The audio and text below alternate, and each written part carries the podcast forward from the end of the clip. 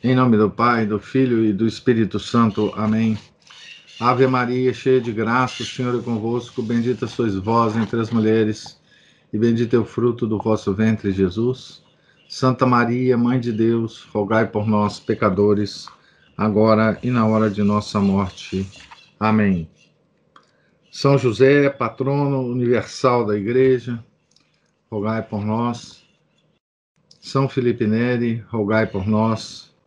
Nossa Senhora de Fátima, rogai por nós. Em nome do Pai, do Filho e do Espírito Santo. Amém. Então, estamos aqui na página 40 do, do texto chamado Purgatório, do padre Frederick William Faber.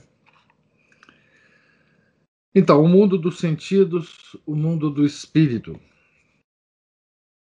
Há, como todos sabem, dois mundos: o mundo dos sentidos e o mundo do espírito. Vivemos no mundo dos sentidos, circundados pelo mundo do espírito. E como cristãos, temos a todo tempo e muito realmente comunicação, comunicações com este mundo. Ora, é um mero fragmento da igreja que está no mundo dos sentidos. Hoje, a igreja triunfante no céu, colecionando suas multidões, sempre puras em toda a época, e constantemente beatificando-se com novos santos, deve necessariamente exceder de muito a igreja militante, que não abarca sequer a maioria dos habitantes na Terra. Tampouco é improvável, mas até bem provável, tampouco é improvável, mas até bem provável, que a igreja padecente no purgatório deva exceder muito a igreja militante em extensão, pois ela a ultrapassa em beleza, com aquelas incontáveis multidões que estão perdidas, não, não temos responsabilidades. Elas se deserdaram de nós.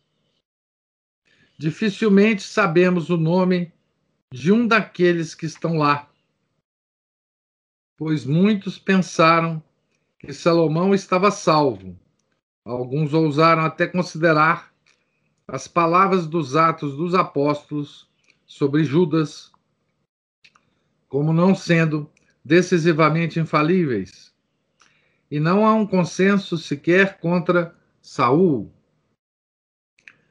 Estamos amputados deles. Sobre eles, tudo é negrume e escuridão. Não temos relações com eles. O poder de Deus nos deu o poder que Deus nos deu sobre os mortos. Mas pela doutrina da comunhão dos santos e da unidade do corpo místico de Cristo, temos as mais íntimas relações de dever e afeição com a Igreja triunfante e padecente. E a devoção católica nos oferece muitos meios sugeridos e aprovados, de desempenharmos-nos desses deveres. Destes, falo mais adiante.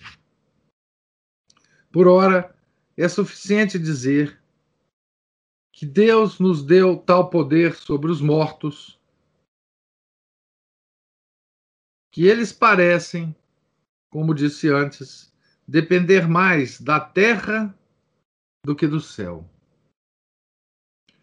E certamente o fato de ele nos ter dado tal poder e os métodos sobrenaturais de o exercer não é prova menos comovente de que Sua Majestade Santíssima dispõe tudo por amor.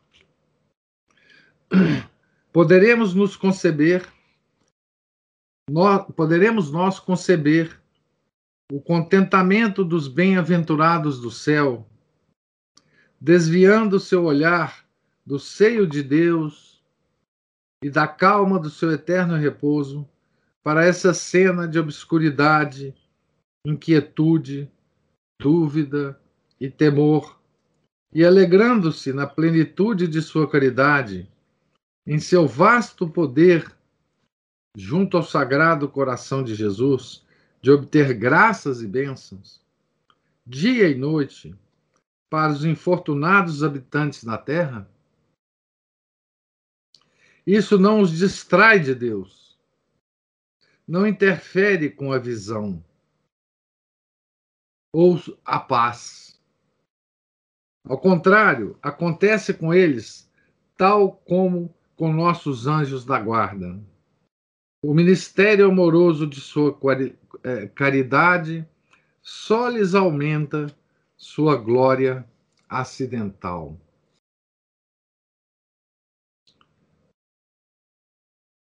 E o mesmo contentamento pode, em alguma medida, ser nosso ainda neste mundo. Aqui, Padre Feber está comparando né, a posição dos bem-aventurados no céu em relação a nós. É? Eles já estão na visão beatífica. Não é? E olhando para nós, igreja militante, não é? e tentando nos ajudar aqui, eles não perdem a mais mínima parte dessa visão, não é? E agora essa é a mesma posição nossa em relação à igreja padecente, né? E o mesmo contentamento pode, em alguma medida, ser nosso ainda neste mundo.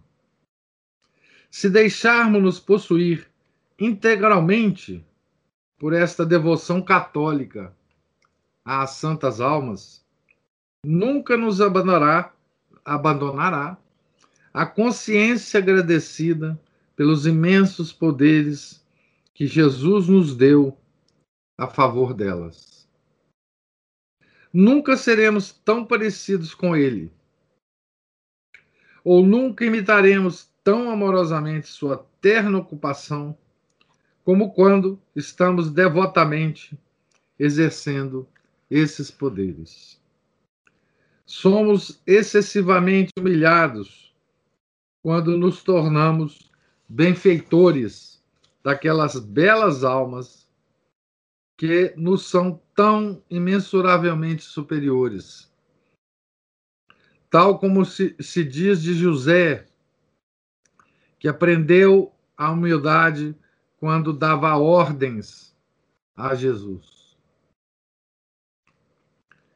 Enquanto estamos ajudando as santas almas, amamos Jesus um amor além das palavras. Um amor que quase nos amedronta, mas com que delicioso temor. porque nessa devoção são suas mãos que movem, suas de Jesus, né? Tal como moveríamos as mãos de uma criança inábil. Ó querido Senhor, que nos permite fazer tais coisas, que nos permite fazer com seus méritos o que desejamos e salpicar gotas de seu precioso sangue, como se fossem água do poço mais próximo. Que nos per permite limitar a eficácia de seu sacrifício incruento e indicar-lhe almas e esperar que ele nos obedeça. que com efeito assim o faz. Como é belo o desamparo de sua sagrada infância. Como é belo seu desamparo no Santíssimo Sacramento.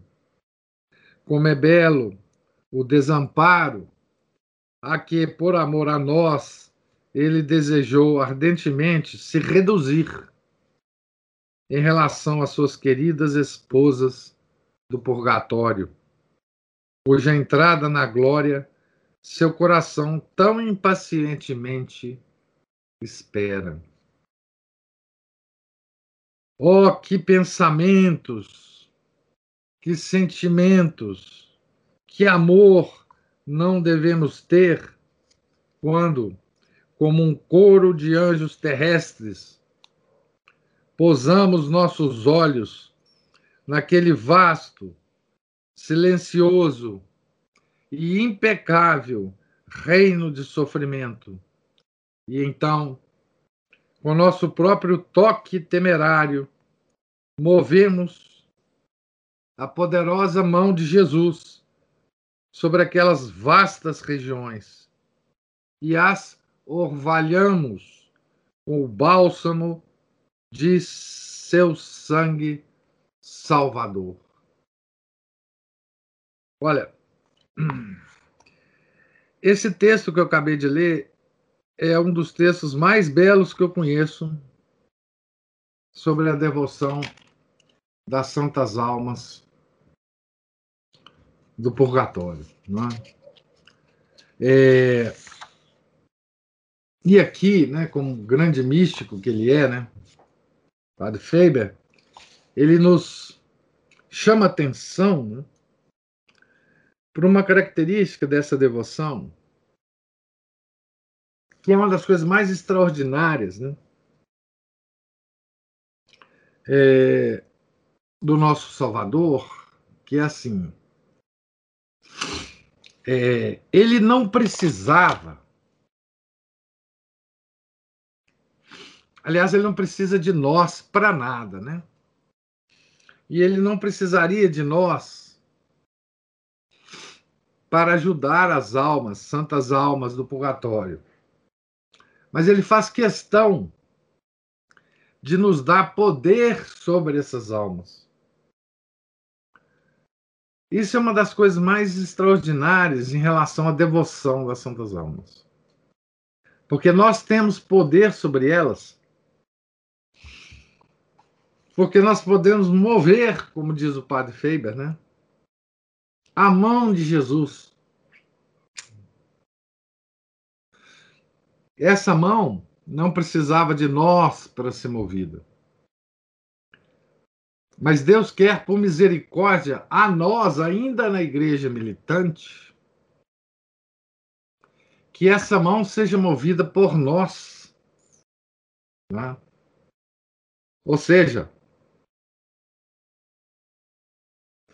em relação às santas almas do purgatório, nós somos como os, os anjos da guarda e os santos no céu.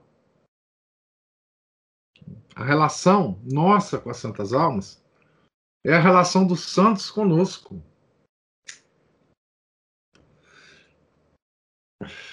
Elas não podem fazer nada por elas mesmas.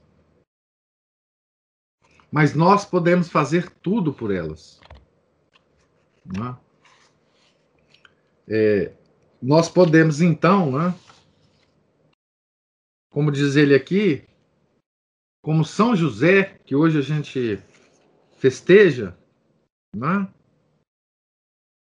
dar ordens a Jesus.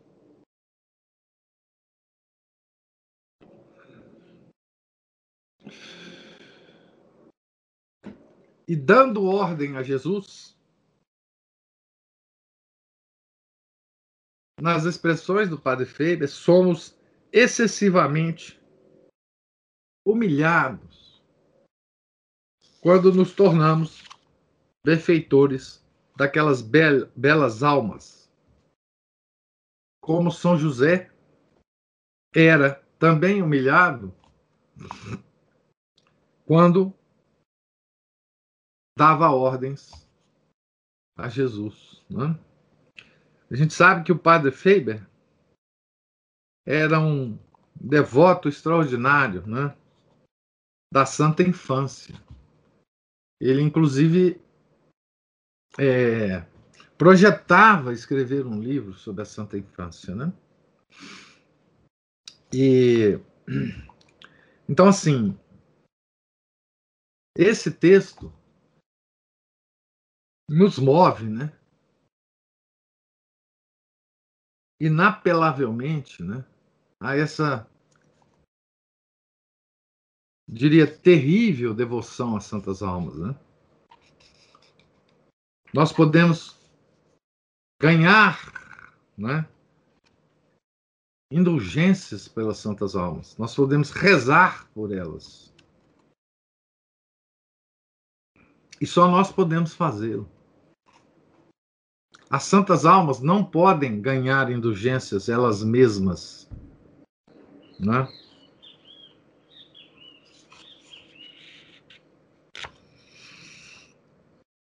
Então, duas visões do purgatório. Sempre houve duas visões sobre o purgatório na igreja, não contraditórias, mas que expressam as ideias e a devoção daqueles que as apoiam. Uma delas é a visão presente na maior parte das vidas e revelações dos santos italianos e espanhóis, nas obras dos alemães da Idade Média, nas crenças populares acerca do purgatório na Bélgica, Portugal, Brasil, México, etc. porque veio de, de, da Espanha, né? E de Portugal. Aqui do Brasil, né? A outra é a visão que é mais cara a São Francisco de Sales. Embora ele a tenha desenvolvido originalmente a partir do Tratado sobre o Purgatório de Santa Catarina de Gênova, que é também sustentada pelas revelações da irmã Francisca de Pamplona, uma irmã do Carmelo de Santa Teresa, publicadas com uma longa e sábia crítica do irmão Giuseppe Bonaventura Ponzi, um professor dominicano de Saragossa. E cada uma dessas visões, embora nunca neguem uma à outra, tem o seu próprio e peculiar espírito de devoção. Então aqui, não é? O Padre Fêbia faz uma divisão, né? É, até geográfica, histórico-geográfica, né? dessas visões é, do, do purgatório que se desenvolveram na igreja a partir das revelações dos santos. Né? Nós sabemos é, de detalhes sobre o purgatório a partir da revelação de uma multidão de santos. Né? E aqui o padre Faber faz uma separação geográfica é, da origem dessas duas visões, né? que nós podemos claramente conhecer né? e, e usar essas duas visões né? nas nossas próprias concepções e na nossa própria é, devoção né? É, das santas almas. Capítulo 3. Primeira visão. O purgatório é similar ao inferno. Então, digamos, essa é uma visão mais sombria né, do purgatório. É, enfim, vamos lá. É uma visão, é, a primeira visão, né?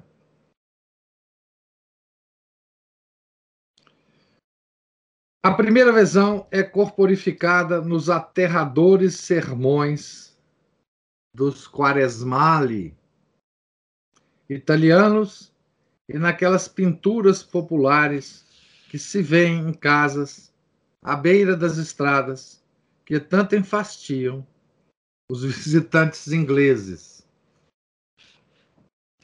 Então, os, os, os quaresmali eram os pregadores na época da quaresma, né?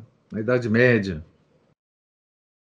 Aqueles pregadores que, que viajavam né? É, pelas cidades e havia é, pregadores famosíssimos, né? É, esses, esses pregadores eram disputados né, entre as cidades para que naquela quaresma tal pregador pregasse a quaresma na tal cidade, né? E eram é, pregadores assim extraordinários, né? Tem uma explicação muito interessante sobre é, os Quaresmali é, na, no livro do Ruizinga, Outono da Idade Média, é, em que lá num determinado capítulo, né, ele explica essa devoção, né, de essa, essa esse período quaresmal, né, como é que ele como é que ele acontecia, né, nessa nessa época.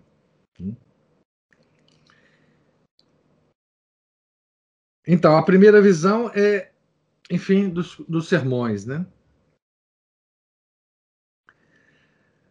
Ah, elas não cansam de representar o purgatório, essas pinturas, né, que ele está dizendo aqui, de representar o purgatório como um inferno que não é eterno. Violência, confusão, gemidos e horrores pairam sobre suas descrições. Insistem, com justeza, na terrível pena dos sentidos, que misteriosamente acomete a alma. O fogo é o mesmo fogo do inferno, criado com o único e expresso fim de torturar. Nosso fogo terreno assemelha-se, em comparação, a um fogo pintado. Essa comparação foi feita por Santa Teresa d'Ávila, né? Do fogo do purgatório, do inferno, para que a gente tivesse uma ideia, né? Ela fez essa comparação, né, com o fogo pintado, né? Além disso, há um horror especial e indefinível que recai sobre a alma desencarnada ao se tornar presa dessa agonia material. O sentimento de aprisionamento íntimo e intolerável e a escuridão intensamente palpável são características adicionais ao horror da cena, que nos prepara para aquela vizinhança do inferno, expressão usada por muitos santos para descrever o purgatório.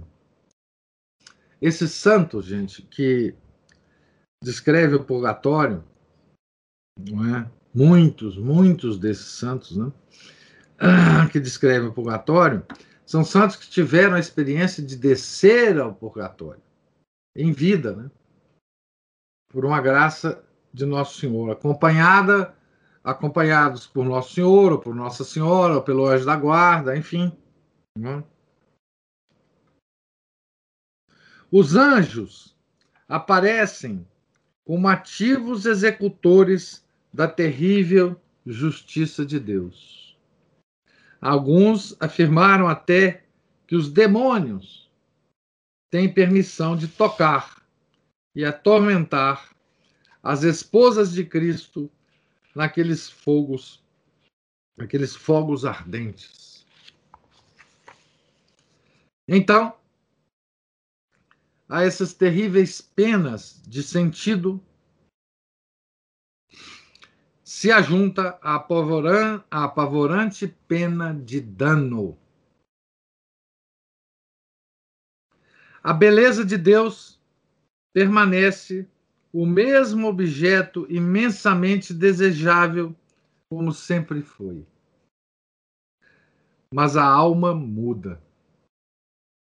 Tudo que na vida e no mundo dos sentidos entorpecia seus desejos de Deus não existe mais. De modo que ela o procura com uma impetuosidade que nenhuma imaginação pode, em absoluto, conceber. Seu excessivo e ardente amor torna-se a medida de sua dor intolerável. O que o amor pode fazer, mesmo aqui na terra, pode ser compreendido pelo exemplo do padre João Batista Sanches, que dizia que seguramente morreria de miséria se, ao acordar, tivesse certeza de que não morreria naquele dia. A esses horrores podemos adicionar muito mais, muitos mais, que representam o purgatório como um inferno que apenas não dura para sempre.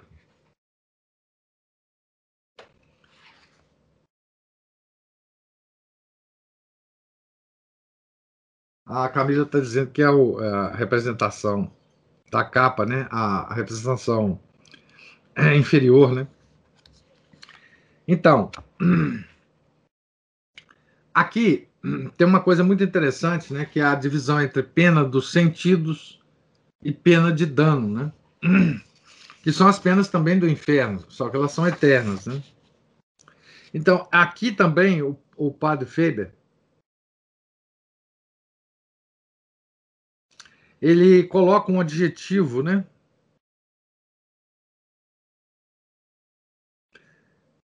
A, diz assim: insistem com justeza na terrível pena dos sentidos um advérbio, né? Que misteriosamente acomete a alma. Por que misteriosamente? Né? Essa pena dos sentidos acontece, é, acomete a, a, a alma, né? É porque a alma no purgatório, ela não tem o corpo, né? Ela não tem os sentidos materiais, né, a serem penalizados, né? Mas mesmo assim ela é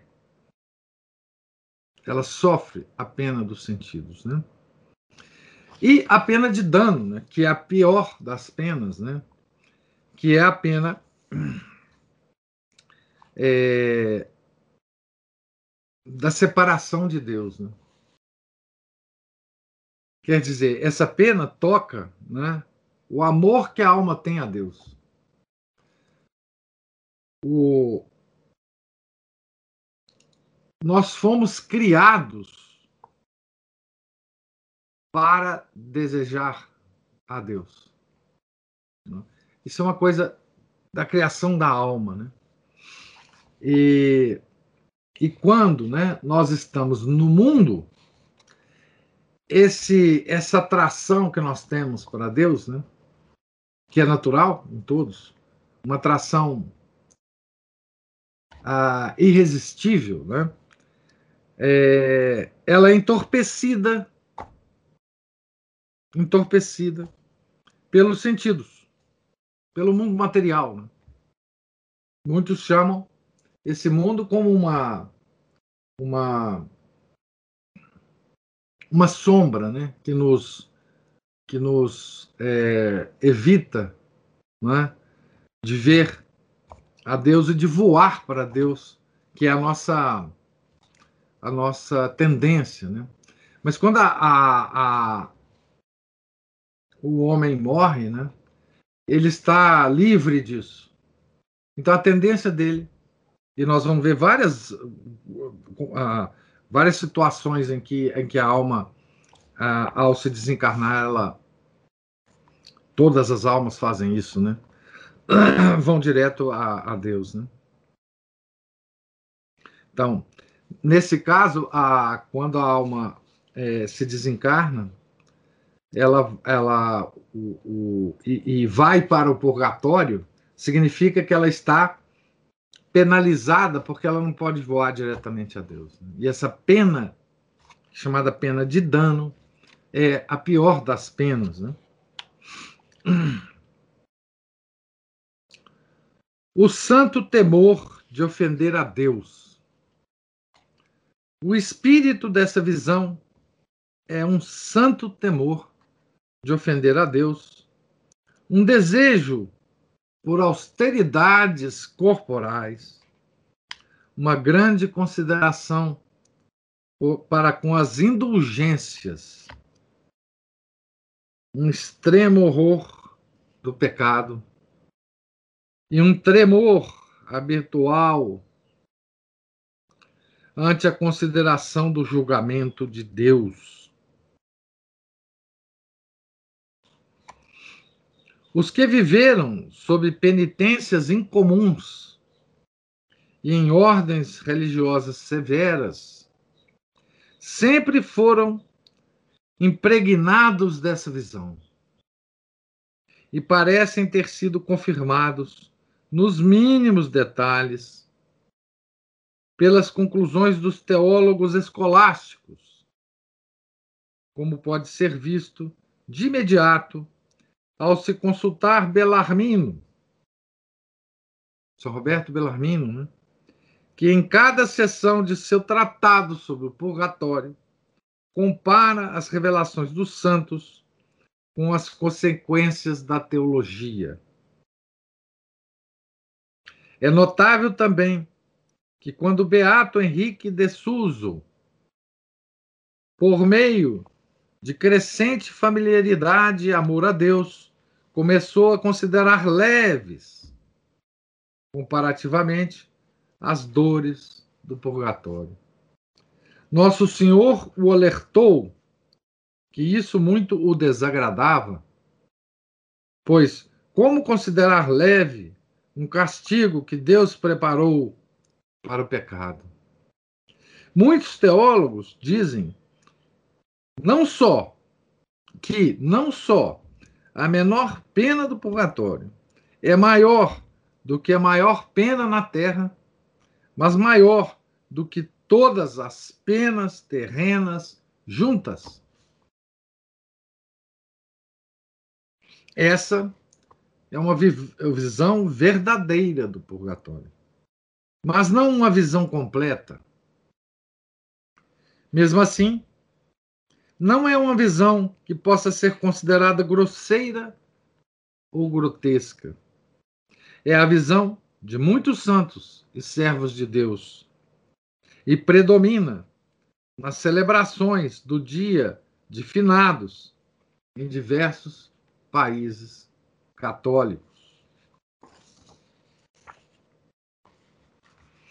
Então, essa é a primeira visão. Né? É a primeira, quer dizer, na verdade, é a visão que é, que é enfa, enfatizada por um grupo de santos, né? É, distribuídos, inclusive, geograficamente e temporalmente, né? que viam né, prioritariamente um aspecto do,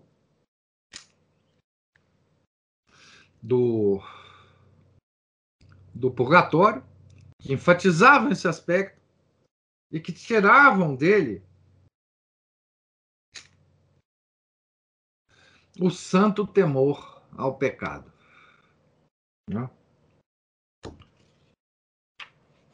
E esse aspecto existe de fato no purgatório. Né? Segunda visão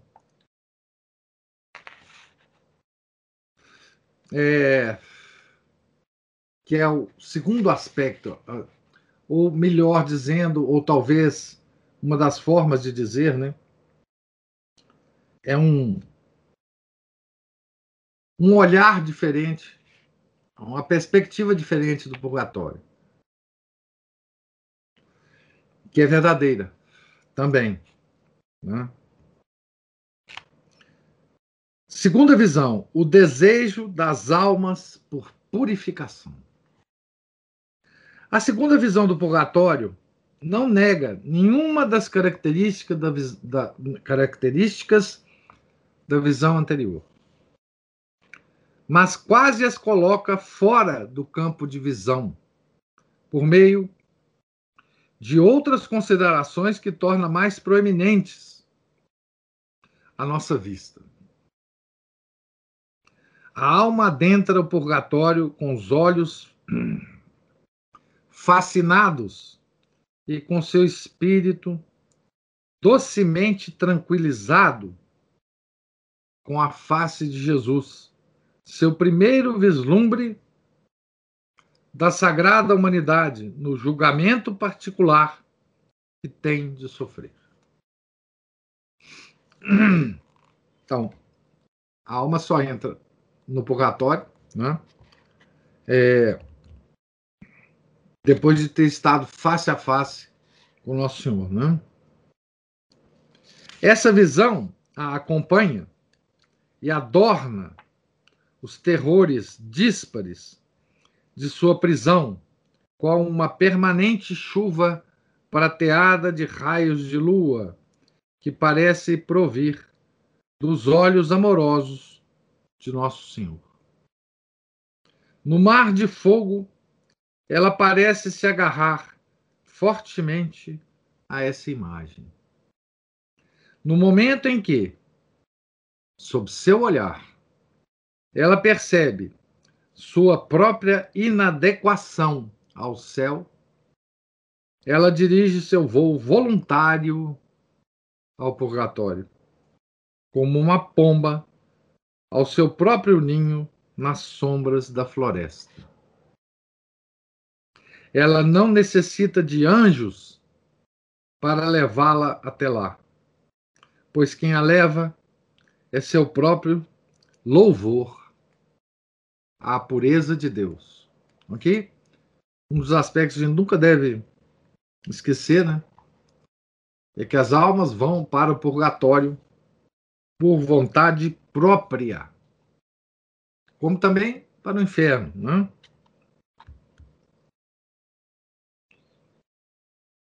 É o que se encontra belamente descrito numa revelação de Santa Gertrude, relatada por Blosius Aqui tem uma explicação de quem é o Blósius.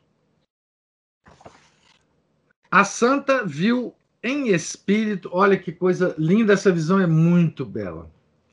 Viu em espírito a alma de uma religiosa que passou a vida no exercício das mais elevadas virtudes.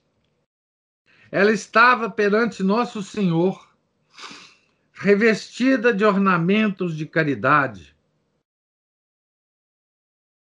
mas não ousava levantar os olhos para olhá-lo. Conservava-os baixos, como se envergonhasse por estar em sua presença. E mostrava, por alguns gestos, seu desejo de estar longe dele.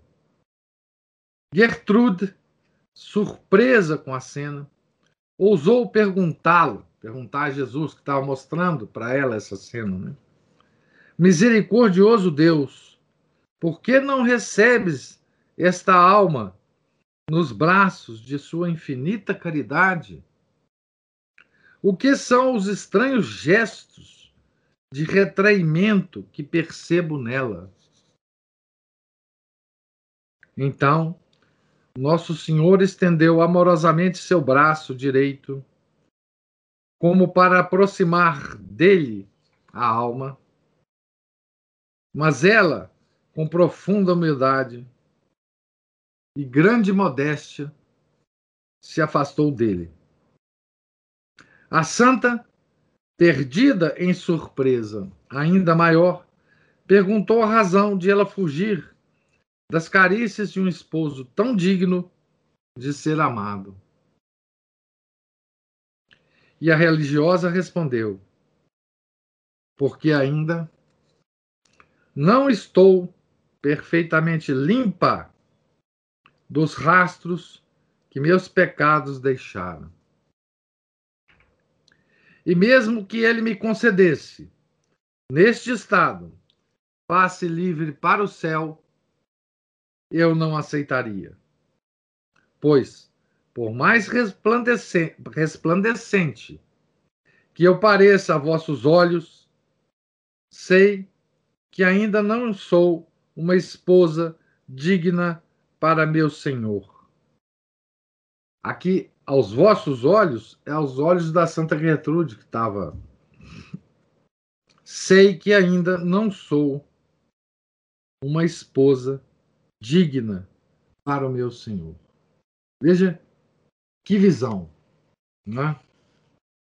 É... Então, na presença de nosso Senhor, né? Nós veremos duas coisas, né? Nós teremos uma imagem da nossa alma, uma imagem real da, das impurezas da nossa alma. E ao mesmo tempo, nós teremos nesse momento, né, uma imagem real da pureza de Deus. Então é aí que a alma, né, decide que ela não pode ir para o céu. Ela decide. É uma decisão dela. E isso porque, se ela aceitasse por, uma, por um acaso, e se Nosso Senhor quisesse levá-la para o céu, essa impureza no céu seria motivo de mais sofrimento para ela do que se ela fosse antes para o purgatório. Né? Lembra que nós lemos, né? que São João Maria Vianney, uma vez, pediu ao Nosso Senhor né, para ver-se a si mesmo como Nosso Senhor o via. E ele ficou abismado né, com a visão que ele teve da própria alma. Ele te, o São João Maria Vianney teve a graça de, de ter essa experiência do, do julgamento particular em vida, né? E ele ficou abismado, né? desmaiou. Né? É, com a visão de quão impuro ele era. Né? E é assim que nós nos veremos né? No julgamento particular. Né? E, e, e, é assim que nós, é, nós resolveremos né? voar direto para o purgatório, né?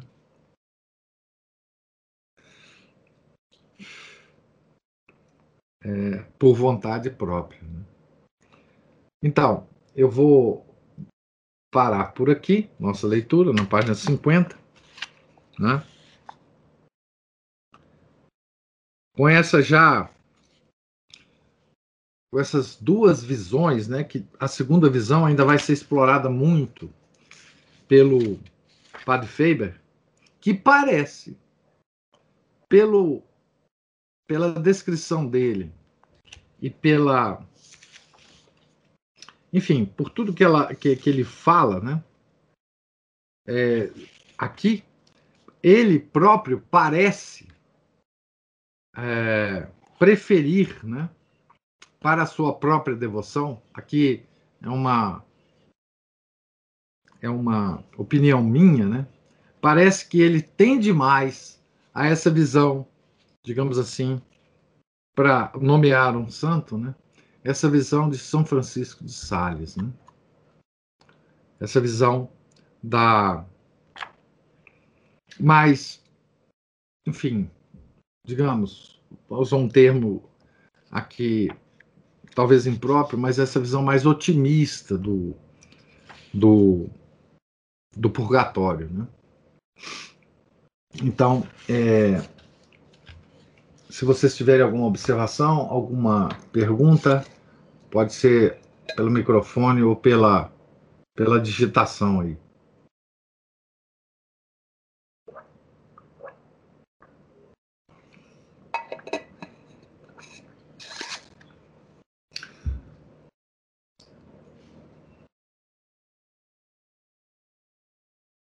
Não, você, você reza, Camila. O Camila pergunta assim: professor, o que acontece se rezarmos por uma alma que achamos estar no purgatório, mas já está no inferno? Você reza sob condição. Não tem problema nenhum. Né? É só se rezar sob condição. É, por exemplo, quando a gente reza pelos antepassados, pelas pessoas queridas que morreram, mais próximas da gente, a gente re, sempre reza com a com essa, digamos assim, restrição mental, né? Sob condição de que ela esteja no purgatório, né? Porque eu não sei se vocês sabem, né? Rezar pelas almas que nós, enfim, achamos que está no inferno é pecado. Né? Então, como a gente não sabe, nunca sabe, né? a gente reza sob condição. Estou rezando por essa alma, sob a condição de que ela esteja no purgatório. Né? Ah, e, e, e, pronto. Né? É, e Nosso Senhor sabe ah, do, dos nossos interesses. Né? Nossos interesses são os mesmos do Nosso Senhor. Né? Então, ele sempre é, aceitará essa restrição. Né? É, nós não sabemos, né? É, depois do, que, do juízo particular, só a alma sabe, né? Nós nunca saberemos, na verdade, né? Só quando a gente morrer. Né? É, enfim, então, a, a, por que, que rezar pela alma que, que, que a gente, enfim, é, pensa que está no inferno é pecado, né? Porque isso seria é, nós estamos contra o dogma do inferno, né? Que de lá não sai ninguém. Né? A cruz das almas que existe nos cemitérios é para a reza pelos que estão no é, é todo o olha toda o, o todo dia de finados, né? Quando a gente vai nos cemitérios, quando a gente reza por aqueles mortos que estão lá, né? De entes queridos ou de todos em geral, né? Quando a gente faz as orações que a devoção é, nos ensina, né, pelas almas do, do purgatório, é, tudo sob a condição de que elas estejam no purgatório. Né? Quando você entra num, num, num cemitério, né, você vê aquele quantidade de túmulos, né? É, é, muito é muito salutar, né, que a gente reze por todos aqueles que já morreram, né? É, ao, ao andarmos pelo, pelos cemitérios, né? Ao, ao visitarmos os cemitérios, né, é muito salutar que a gente reze por todos que estão lá, sob, sempre sob a condição de que aquelas almas estão é, no purgatório. Né? A mesma coisa né, é quando a gente reza por uma alma, sob a condição de que ela esteja no purgatório, mas que ela está no céu, né, que não precisa da nossa oração. Né? Na verdade, a gente que tinha que pedir, orar é, para a proteção deles, né? Enfim, então isso nós nunca saberemos e, e temos que agir sempre é, segundo a realidade das coisas, né? Porque a realidade das coisas é que nós não sabemos, né? E a realidade das coisas é que a gente precisa rezar pelas almas do purgatório. Então, sempre sob condição, né? Sempre sob condição. Veja, veja, a descrição do padre Faber é de uma alma de uma religiosa que passou a vida no exercício das mais elevadas virtudes. Tá certo? Bom, essa alma, é, por, por todos os critérios nossos, devia estar no céu, né? Mas não, está no purgatório. Mesmo aquelas almas né, das pessoas que a gente acha que já está no céu, a gente não sabe, a gente tem que rezar por ela. Né? Santo Agostinho, eu já contei aqui para vocês, né? Santo Agostinho tinha o maior medo de quando ele morresse, os seus párocos, né, não rezassem por ele, porque ele já tinha fama de santidade, né? Então ele dizia: olha, rezem por mim, não fica pensando que eu já estou salvo ou que, enfim, rezem por mim, né? É, quando eu morrer. Então, é, exatamente, porque ele sabia que a gente, na, no purgatório, a única graça que a gente vai receber, as únicas indulgências que nós vamos receber, é da oração dos vivos, da igreja militante. E por isso é tão lamentável né, que a, essa devoção, hoje, esteja tão, tão fraca entre nós. Né? Pois é, Camila, isso mesmo. Tem um texto que o Samuel é, compartilhou com a gente, né? É, não tem muito tempo, né, sobre isso, né? É, que alguém falando que gostaria de viver sempre num meio, não é, em que os amigos rezassem por ele depois que ele morresse, né?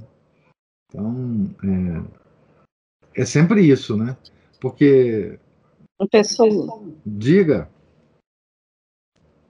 é, existe alguma novena específica para as almas do Nossa, olha, não existe assim. Existe aqui no final desse livro o editor, o editor é, é,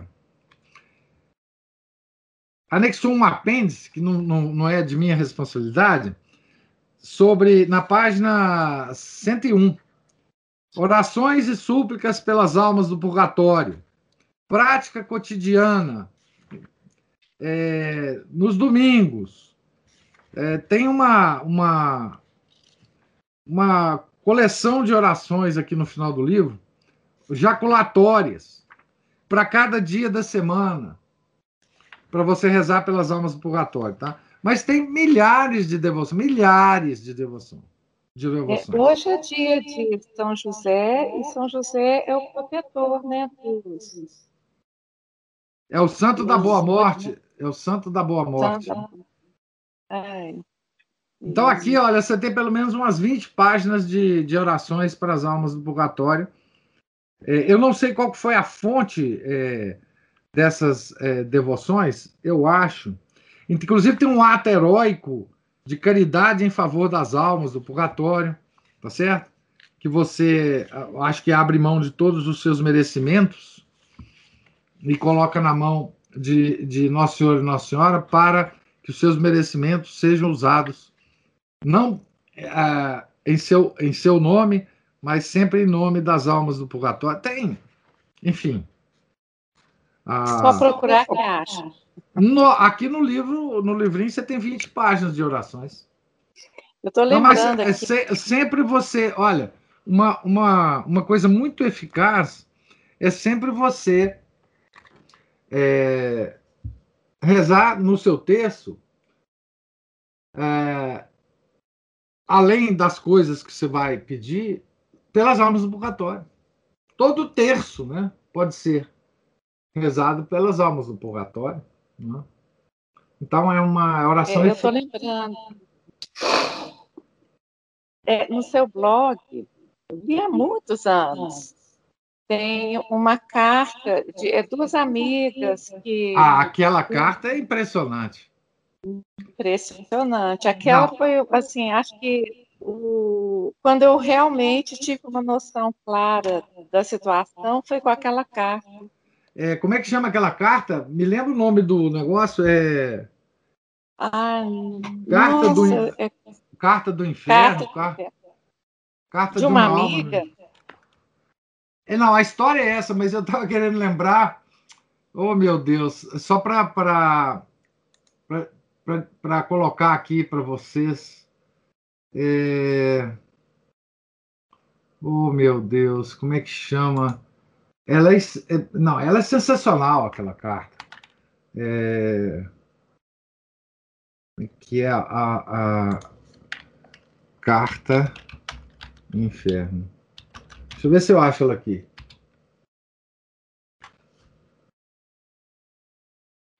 Carta do Além. Eu vou, eu vou colocar aqui. Chama Carta do Além, tá lá no blog do Anguete.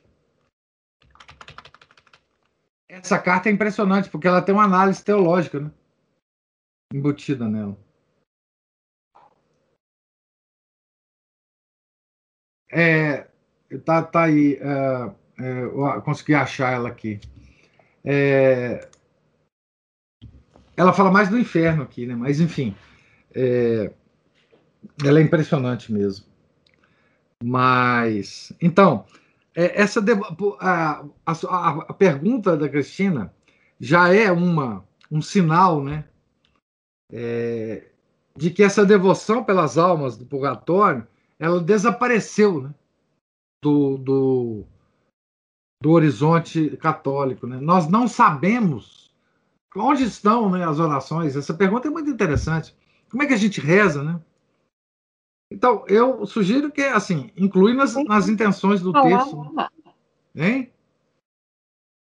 É, sem falar uma confusão que eu já vi hoje é, com, em, em meio católico de pessoas é, misturando isso com espiritismo, com não mexer com as almas.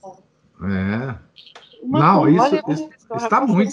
Hoje é uma coisa impressionante. Viu? E tem hoje uma visão, é, Cristina, que inclusive muitos padres na missa de Requiem, né? É, na missa é, pela alma, do sétimo dia, por exemplo, já considera que a alma está no céu. Não, esse senhor foi muito bom, essa senhora foi muito boa. É, não, certamente ela já está no céu. Isso nunca foi posição da igreja. Nunca. A gente. assim, não, olha, Olha a beleza da vida desse, desse senhor ou dessa senhora. Sempre construiu família, e não sei o quê, e parará. Foi sempre. Ô, professor. eu fui a uma missa de sétimo dia, umas duas semanas atrás, e quando eles foram falar da, das intenções, falaram justamente isso que você está dizendo. Pela ressurreição do fulano de tal. Não. Não sétimo dia e rezar pela alma, pela alma, não. Pela a ressurreição já. Já. Pois é, veja, a missa de sétimo dia é poderosíssima em relação às almas do purgatório, porque é, é, é a oração principal da igreja, né? E aonde é você reza pela alma que está lá no purgatório, se, se sob condição, obviamente, né? Então, assim, é, é, Tá assistindo gravação? Não. E assim, é uma, uma coisa absurda, né? Como, como as pessoas hoje agem, né? É, não sei se vocês conhecem uma, uma história de São Bruno, né? São Bruno foi o, o fundador, se eu não estou aqui é, é, errado, foi o fundador das, da, da Ordem dos Cartuchos. Né? E antes dele, dele, dele é, é, criar as almas do, do, dos cartuchos, ele tem uma experiência assim seminal na vida dele. Ele estava numa missa de Requiem é, de uma religiosa que era considerada santa, santa, não é? E estava lá rezando, etc. E o, de, a missa de corpo presente, né, no, no, no mosteiro da, da, da pessoa, é, eu acho que era uma freira, se não me engano, mas enfim. E o corpo se levantou e disse em alto e bom som que não rezassem por ela, pela alma, porque ela estava no inferno. Tá? Isso foi assim uma, uma experiência para São Bruno, uma coisa, se eu não estou enganado, né? É, mas essa, essa, história é verdadeira. Eu, eu esqueci, talvez, o, os participantes dela, mas mas então, enfim, não é? Hoje em dia, todo mundo que morre, se ele for, digamos assim, um bom cidadão, no estilo revolucionário francês, né? Um bom cidadão, ele já está no céu. Então, assim, e isso é muito prejudicial para as almas do purgatório. eu morro de medo, né? De quando eu morrer, a, as pessoas não rezarem por mim. Né? Então, assim, é, veja, essa é uma dimensão da crise da, da igreja, porque a crise, a crise da igreja é da igreja militante, né? Não existe crise da igreja triunfante e nem crise da igreja padecente. A crise é da igreja militante. Mas olha, olha o estrago que é feito no nível sobrenatural, tá certo? É, dessa crise. Quer dizer, a igreja passa não, a militante passa não mais rezar pelas almas do purgatório, né? Então assim, é simplesmente isso, né? É uma coisa é uma, é uma é uma coisa que tem dimensão sobrenatural. Hoje ninguém sabe, não é? é o que, que, é aquele negócio que a gente é, reza no credo, né? Sobre a comunhão dos santos, né? Creio na comunhão dos santos. Na comunhão dos santos. É exatamente isto. Não é? Essa comunhão é um banco de méritos, mas é também uma ligação entre as três igrejas. Uma ligação sobrenatural, real, palpável. Tá certo? tão palpável quanto esse universo material da gente. Né? Então, é, é, é, por isso que, que, que, conversar sobre isso é, é tão importante. Né? É, enfim. Mais alguma observação? Então. Diga... Só um pouquinho, professor. Não, claro. Só voltando ao que a Camila perguntou, quando, pelo que eu sei, é, quando nós vamos rezar para uma alma, lógico que nós não sabemos se ela está no inferno, se ela está no purgatório, se ela já foi para o céu, mas aqueles que são consagrados a Nossa Senhora, a gente coloca as nossas intenções, mas Nossa Senhora distribui essas intenções conforme a necessidade. Sim. Não, a esses, a esses, isso já é uma uma, uma coisa já pré-determinada a partir da consagração a Nossa Senhora. Então, é, opa, então eu estava certo, né? Foi São Bruno mesmo. Então eu ainda não estou naquela situação de demência mental, não. Bom, é, foi São Bruno mesmo. Então, é,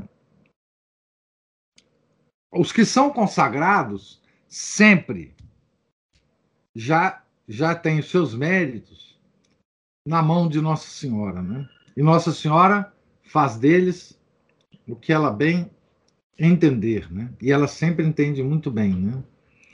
E, então todos esses méritos já são de Nossa Senhora. Quando a gente faz a consagração, é, nós abrimos mão desses méritos. Né? Depois ele, ele vai falar um pouco sobre isso, tá? Aqui. Porque vocês não se esqueçam, né?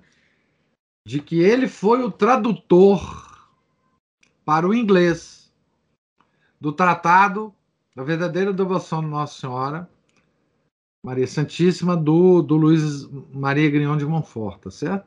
Então, foi o padre Faber. Então ele vai falar sobre isso aqui.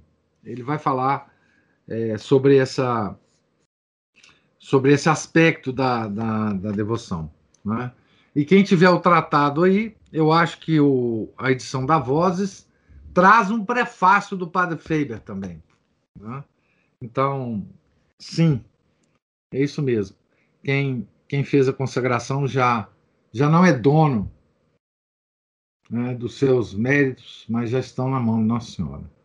E ela será, ela usará esses métodos, certamente, muitas vezes, para as almas do purgatório, né? para aliviar os sofrimentos e para é, encurtar o tempo, né? E tem uma devoção muito bonita, né? Um, um, uma coisa muito bonita em relação à Senhora, foi quando ela foi assunta aos céus, né? Naquele momento, ela pediu ao Nosso Senhor e Nosso Senhor concedeu que ela, naquele momento, esvaziasse o purgatório. Né? A assunção de Nossa Senhora foi acompanhada por todas as almas que estavam no purgatório e foram para o céu com ela, né? naquele momento da Assunção. O momento em que o purgatório ficou vazio. Né? Tá certo? Isso é muito bonito, né? Porque Nossa Senhora, vocês vão ver aqui, Nossa Senhora visita o purgatório, nosso anjo da guarda está lá com a gente, enfim. Nós vamos ver agora é, na, na continuação da leitura. Né? Doutor Sheila está ah, tá aqui. É um mistério saber que o bom ladrão soube em vida que iria para o céu. Pois é. Foi o primeiro santo canonizado pela igreja, né? E canonizado pelo próprio Nosso Senhor, né? É, a, ele teve a contrição perfeita, né? E estava do lado daquele que podia levá-lo para o céu. Né? Então, assim, é, é, é mistério. Claro que é mistério, né? A história de São Dimas é uma história, enfim, é, é, aquela coisa. É, tem um texto do Garrigou Lagrange que eu não consigo lembrar toda vez que eu comento sobre isso, mas está em alguma revista permanência. É, que ele, ele diz mais ou menos o seguinte: claro que não nessas palavras. Garrigou Lagrange nunca falava com as palavras assim é, tão chulas como eu vou dizer aqui, né? Ele dizia o seguinte, que no os homens sempre carregam cruzes. É? Quer eles cre creiam em Jesus, quer eles não creiam. Quer eles queiram, quer eles não queiram. Todos nós carregamos as nossas cruzes. Ele diz assim: o exemplo é o seguinte: o mundo se divide entre o bom ladrão e o mau ladrão. Os dois estavam crucificados. Nós também, nesse sentido. Né?